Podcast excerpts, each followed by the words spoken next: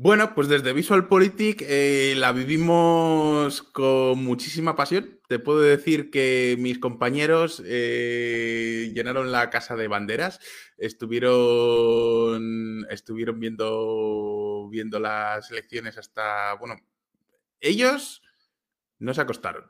Yo me acosté a las 6 de la mañana aquí en Europa, porque estuve viendo todo, viendo todo el proceso electoral. Por aquí un comentarista dice amañado como siempre. Eh, bueno, yo estuve hasta las 6 de la mañana, me acuerdo que hice nachos y estuve pues como el que se ve, yo qué sé, la Super Bowl o un Barça Madrid. La verdad que fue increíble. Y bueno, pues no sé, mm, lo vemos como yo creo que un buen resultado. O sea, creo que puedo decir que desde Visual Politics, hombre, no, no, normalmente no hacemos campaña por ningún político, ni somos un medio apartidista, no somos partidarios de nadie, ni detractores de nadie.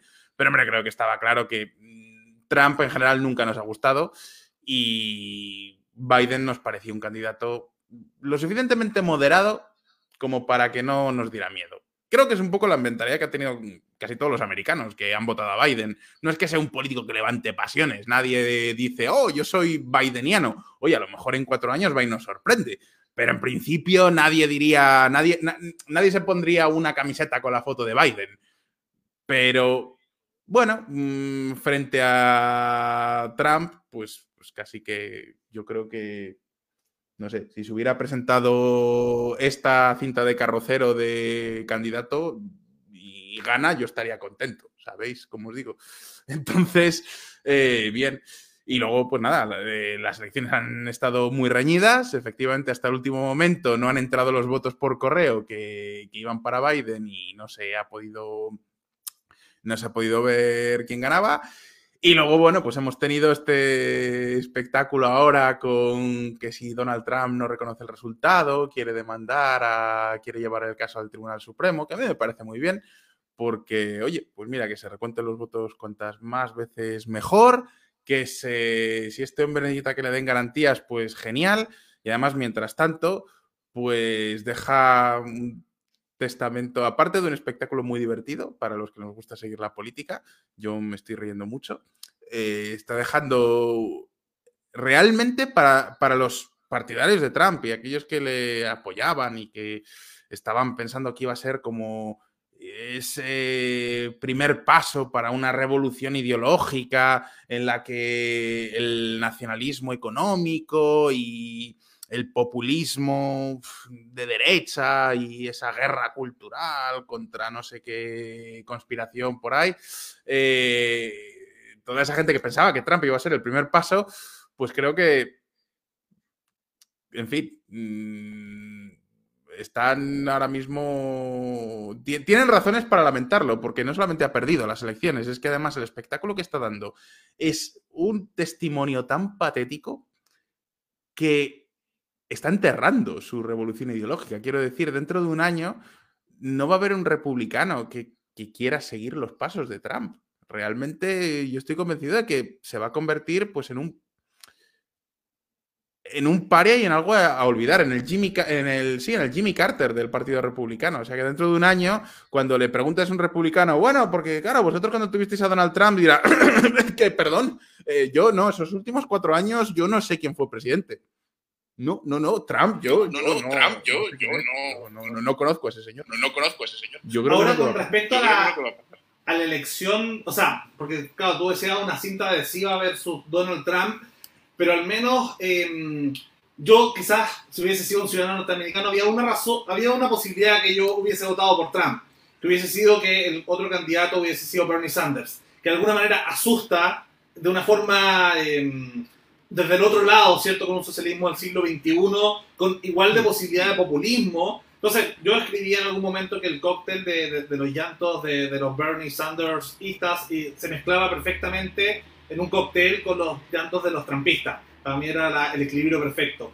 Eh, entonces, de alguna manera, da la sensación de que, mm, de que si es que se logra, si es que se pudiese quizás romper el bipartidismo, si es que Donald Trump decidiera mover todo su movimiento y hacer una alt-right o una nueva derecha o algún tipo de partido que se ha intentado sin mucho éxito, Al otro lado tenemos el mundo de Bernie Sanders con la posibilidad de, bueno, ya tienen un movimiento interno dentro del Partido Demócrata con cierto con Ocasio Cortés y con otra, que son ya de frentón más socialistas democráticos. Eh, y bueno, y, el Partido Libertario que, entre que no prende mucho porque son, son considerados más radicales, pero podría haber quizá un movimiento interesante del mundo Silicon Valley, eh, Elon Musk, eh, Peter Thiel, no sé, Mark Zuckerberg, los mundos, ese mundo podría también generar un centro liberal distinto al de Biden, porque Biden no, no es un liberal, es más, más parecido a lo que se conoce en Chile como un, un demócrata cristiano, por así decirlo, un tipo de centro moderado, pero no es ni muy liberal en lo valórico,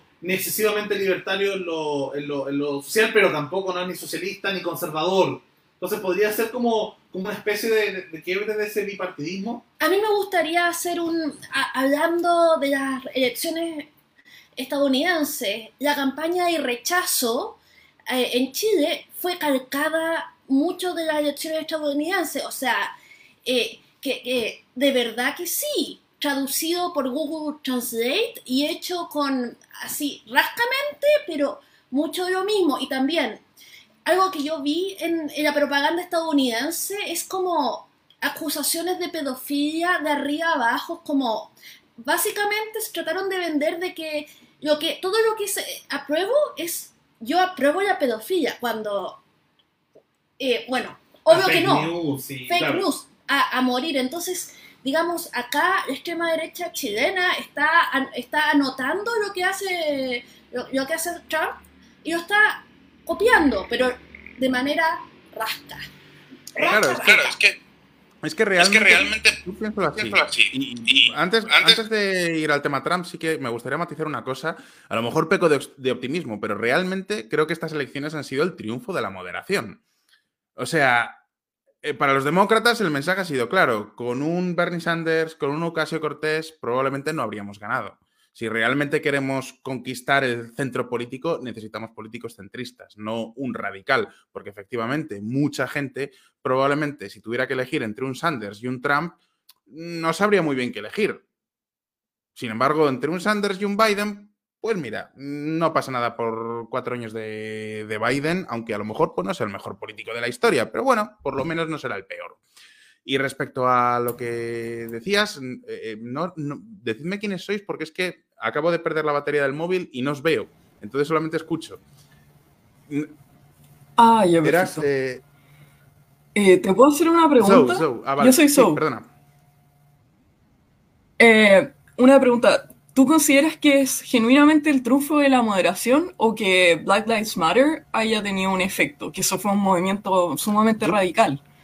Y si bien fue hace meses, yo creo que aún tiene mucho impacto. De hecho, a mucha gente de izquierda no le gusta Kamala Harris porque eh, le tiran al tiro el eslogan de acá. Pues fíjate, no sé cómo se podría medir el impacto del Black Lives Matter, que Probablemente ha tenido un impacto, estoy seguro, pero no creo que tanto, porque realmente si lo piensas, vamos a ver, una persona, a lo mejor me equivoco, ¿eh? pero vamos a pensar con lógica, una persona de extrema izquierda, una persona que podría apoyar el Black Lives Matter, no va, no va a votar a Trump, eso claramente no. Y es más, Trump le da el suficiente miedo como para que vote a cualquier cosa, vote a esta cinta de carrocero en lugar de mm. a Donald Trump, ¿sabes? Porque es totalmente anti-Trump, entonces está dispuesto a votar a quien sea. Yo recuerdo algunos canales, mira, yo sigo mucho a una, una youtuber que os la recomiendo, es una mujer muy de izquierdas, pero que hace unas opiniones muy interesantes y unos videoensayos muy curiosos que se llama ContraPoints. Justo me estaba acordando de su video. claro, esa mujer mm, podría encuadrarse un poco, hombre, a lo mejor no es tan radical, pero podría encuadrarse dentro de esa línea ideológica y él decía, mm. yo voy a votar a, Biden, porque es que no puedo permitir que salga un Donald Trump otra vez. Mm. Y eh, entonces, ese voto ya le tenía ganado. De hecho, eh, la campaña para conseguir ese voto no la estaba haciendo Biden, la estaba haciendo Trump. Trump era el que estaba galvanizando toda esa base electoral. Lo que tenía que capturar Trump era el voto del centro, que es el que está indeciso. Que es el que, si le pones un Bernie Sanders, dice, ostras, no sé yo si Bernie Sanders o Trump, eh, ¿cuál me da más miedo? ¿Sabes? Entonces, yo creo que realmente sí ha sido el triunfo de la moderación y, de la política aburrida. Yo estoy más de acuerdo contigo en ese sentido. Yo creo que el Black Lives Matter podría haber tenido algún impacto, pero si tú ves las estadísticas, Trump igual ganó bastante voto negro, bastante voto afroamericano y bastante voto latino también. Entonces no estoy tan segura si, si, si estos movimientos tuvieron que ver o al revés.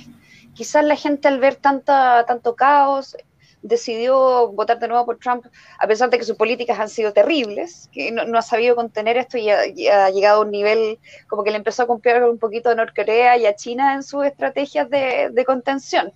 Así que eh, yo creo que, no fue, no tuvo tanto impacto como debería haber tenido, quizás se dio mucho, se dio antes. Yo creo al menos que, que lo peor ha sido su manejo de la pandemia. Yo creo que eso mm, tuvo mucho más influencia. yo creo que eso ha sido lo fundamental. Y de todas formas hay una cosa que tenemos que, tener muy clara y es... Una cosa es que a mí personalmente no me gusta Trump. Creo que ya lo he dejado claro ah, por activo, por pasivo y por perifrástica. Ahora bien, entiendo que hay muchas razones por las cuales alguien quisiera votar a Donald Trump. No creo que alguien que vote a Donald Trump sea mm, ni más tonto ni más nada ha hecho cosas buenas Donald Trump. O sea, en cuatro años el plan fiscal no estaba mal, eh, la política que ha tenido con Taiwán no estaba mal. O sea, ha tenido aciertos. No se puede decir que todo lo que ha hecho Donald Trump esté mal. Hay razones por las cuales yo puedo entender que alguien le vote.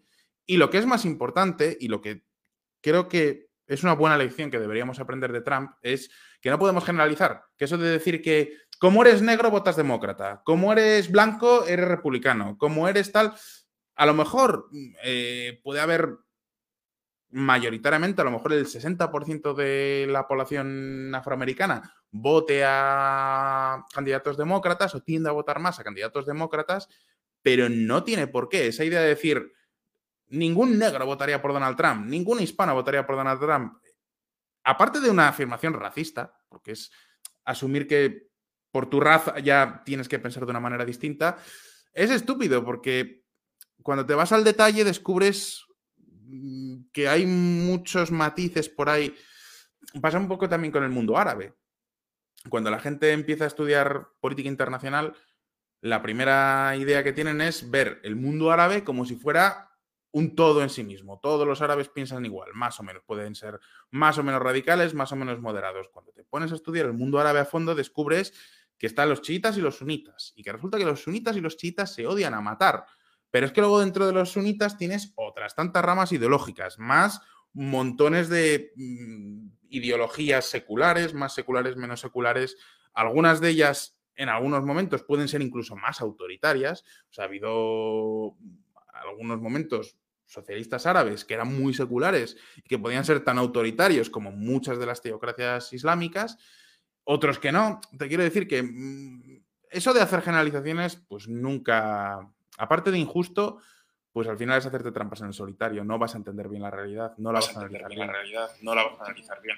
En Chile se le dice justamente a lo. Hay, una, hay un término súper clasista, dos términos clasistas, que son el facho pobre, eh, que es como la de ser. Porque eres, si eres pobre no puedes ser de derecha, y la izquierda, que sería lo contrario, como de izquierda whisky, de izquierda caviar, mm. se le dice en otros países, y también son, son términos tremendamente clasistas. Em, ahí también me gustaría preguntarte... Yo, yo tengo una pregunta primero